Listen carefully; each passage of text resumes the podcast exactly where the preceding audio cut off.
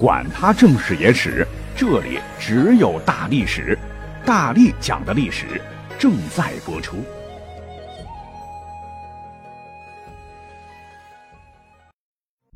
前些日子哈，老郭公子拍的《赘婿》在网络上热播，看剧情梗概，说是穿越到古代，入赘豪门大户，帮妻玩转五朝商界，阴谋阳谋一起上，终成江宁首富这么一个故事。此剧呢，也被广大网友称之为下饭神剧。我呢是每天都要做历史节目嘛，所以没时间看。那今天花了一个小时扫了几眼，觉得还不错啊，道服化很好。可是呢，这个网剧热度还没退，嘿嘿。前几天真实版的上门女婿竟然上了热搜，成了大家津津乐道的话题。这个是我最感兴趣的。原来是一条新闻报道。说某婚介所面对激烈的市场竞争，老板独辟蹊径，瞄准浙江萧山盛行的招婿风气，打出了全国极其罕见的招女婿特色服务，还摸索出了一条生存之道。这个萧山很富庶啊，有不少人家是独生女，又有家族产业，家财颇丰。随着年纪渐长，父母开始普遍顾虑自己未来的养老问题。如果有男孩愿意一起生活，女儿照顾老人的压力也会减少，家里的香火也可以旺盛。那很多人家呢就有了招婿的念头。外加呢，杭州大大小小的企业吸纳了来自全国各地打工人、打工人、打工魂。很多男孩家里有三两个兄弟吧，家庭条件不好，在杭州安家也困难，那倒插门就成了他们顺理成章的选择。那这么一来，生意火得一塌糊涂啊！如今，这个婚介所介绍上门女婿的介绍费已从单方以前的一千五百元上涨到了一万五千元，涨了十倍多。有网友不禁赞曰：“中国赘婿哪家强？浙江杭州找萧山。”更有网友将萧山定义为中国赘婿之都。当然都是开玩笑的了哈。那我本人呢是提倡双方自愿的这种自由婚姻，绝对不能一切向前看。当然了。现在人的婚姻观都是比较开放的哈，觉得入赘其实也没啥吧。你看郭麒麟那电视剧演的，只要一家人能够过得好，入赘就入赘吧，不就是嫁给女方吗？孩子跟妈姓吗？靠老婆养也挺圆满的嘛。但是呢，我要告诉你啊，不是瞎说，影视作品那都是搞的。你要真有机会跟那个书中主角宁毅一样，穿越回古代，成了人家的上门女婿。那想逆袭抱得美人归，成就人生巅峰，你做梦吧你！这旧社会的传统思想，首先第一条便是不孝有三，无后为大吧。祖宗家法一直强调的是男丁来传宗接代，继承一代血脉。若某家无男子，就表示后继无人，要被族人所嘲笑。那怎么办能延续香火呢？招婿啊，只要彩礼给的够，男方的扯得下脸皮。那后头的事就简单了啊！选定良辰吉日，男方呢就被女方家是明媒正娶的接进自个儿家门照样也是鼓乐喧天，大宴亲友和宾客，然后呢堂而皇之的在女方家拜天地入洞房。可是呢，从此那这个男人呢就不是原来自个儿姓氏的男丁了。所谓是嫁出去就泼出去的水嘛，是死是活跟之前的家再无瓜葛。好听点叫上门女婿，难听点就是倒插门。入赘后呢，你呀不是人家女方父母的女婿，而是当儿子使，要改姓改名，随女方的姓氏，并承女方的辈分，同时写入女方族谱之中。男子呢更要负责新爹新娘养老送终，婚后所育子女全随女方姓氏，子女称呼外公外婆为爷爷奶奶。从此之后呢，这个男方啊就在别人的屋檐下生活、吃饭、看脸色。况且一个大男人啊，不是常说吗？战不更名，坐不改姓。好家伙，被女方娶了去，还改姓改名，这不是每个古人能够接受的。哪里像郭麒麟一样啊，心胸这么宽广？那你听起来，这真的是一个非常矛盾的地方啊。古人认为传宗接代、延续香火，就有了入赘一说，但他们对入赘呢，又没有我们现代人这么的包容啊。那么，根据历朝历代留下的史料来看，从战国开始，至少到女权主义抬头的唐代，上门女婿是很不受待见的。官方呢，一直把赘婿与社会上的什么流氓地痞、犯了罪、干了坏事的罪犯，以及出了事的官吏和当时地位低贱的商贾是一般看待。古时候不是常常还要服沉重的徭役呀？或者是被征发到十分遥远且环境恶劣的苦寒瘴雾之地戍边呐。有时时局动荡，那真是九死一生啊。而我刚才讲到的，包括赘婿在内的这些人，一定是朝廷首选的对象。比如说，我们国家曾经出土了哈，被称作秦国法典的《云梦秦简》。铭文记载说，赘婿不光在秦王嬴政时不能立户啊，也不允许拥有土地和住房。不光其一辈子不能够做官，其子孙在内，其三代也不能做官啊，并且其他列国呢也有类似规定。可见赘婿不光是政治地位没有，社会地位没有，还卑贱异常啊。那么后来呢？刘邦不是建立了汉朝，推翻了秦朝吗？汉代承袭秦制，你像是《汉书·晁错传》就明文记载说：“秦之庶族，先发地有辙，即赘婿古人。”你听听，依然是赘婿的噩梦啊！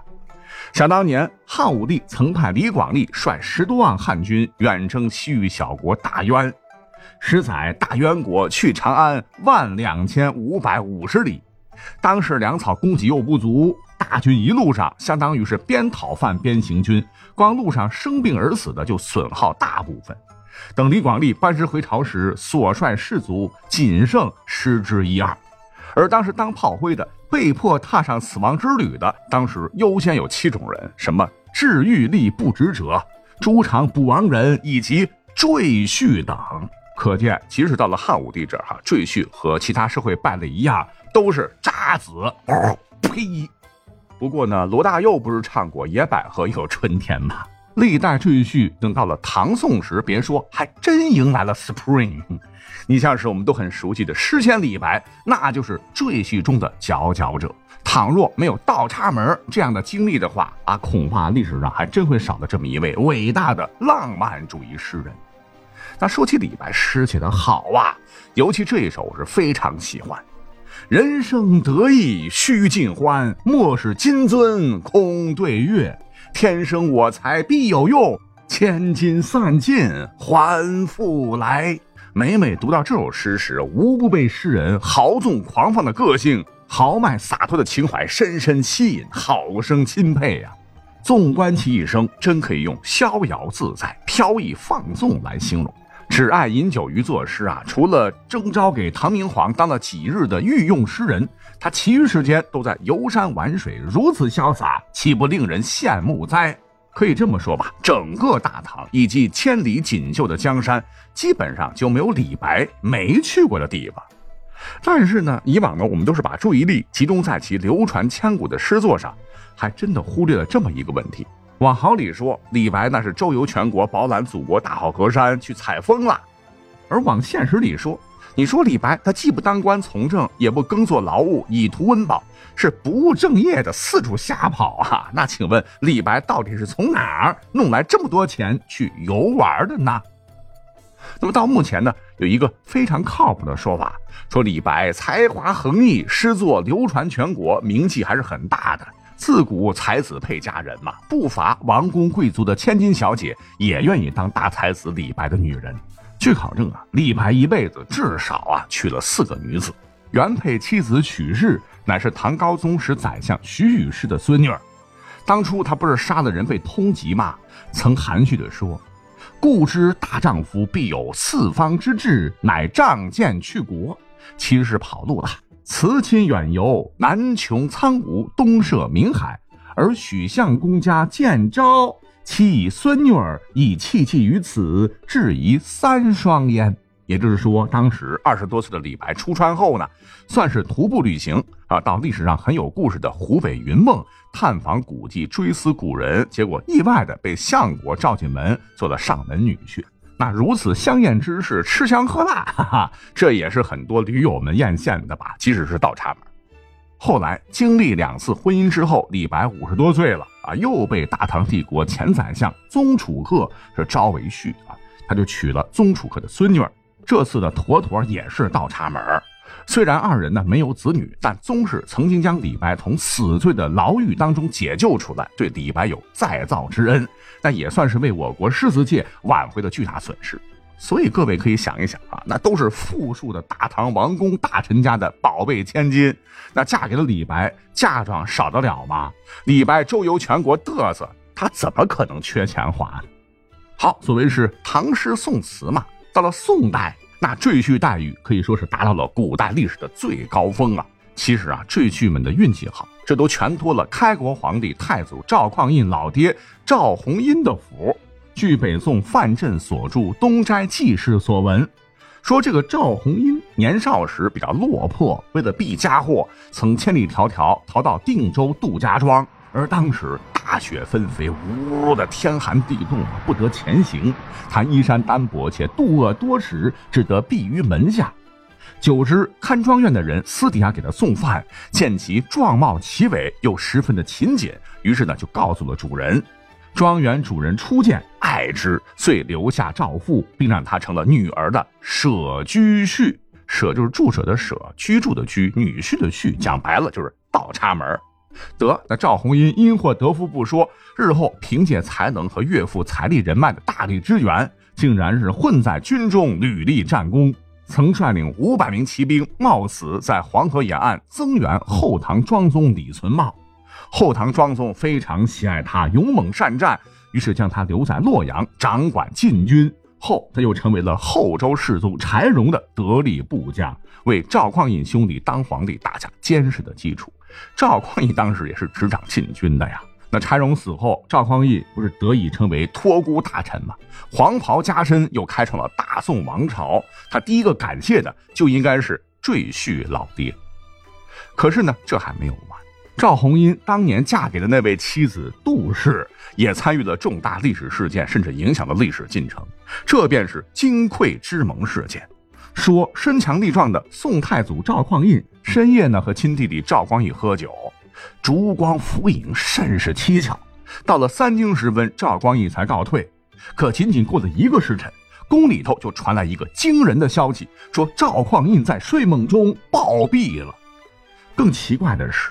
驾崩之后呢，这个皇位没有传给他的儿子来继承，反而是由他亲弟弟赵光义来继承大统。正史记载是奉杜太后金匮遗诏之命来行事。遗诏的内容啊，就是当年杜太后跟赵匡胤订立啊，要传位于其弟赵光义。那这玩意儿是真是假，真不好说哈。但是能生两个皇帝，还娶了一个皇帝的杜氏，的确是不简单的一个女人。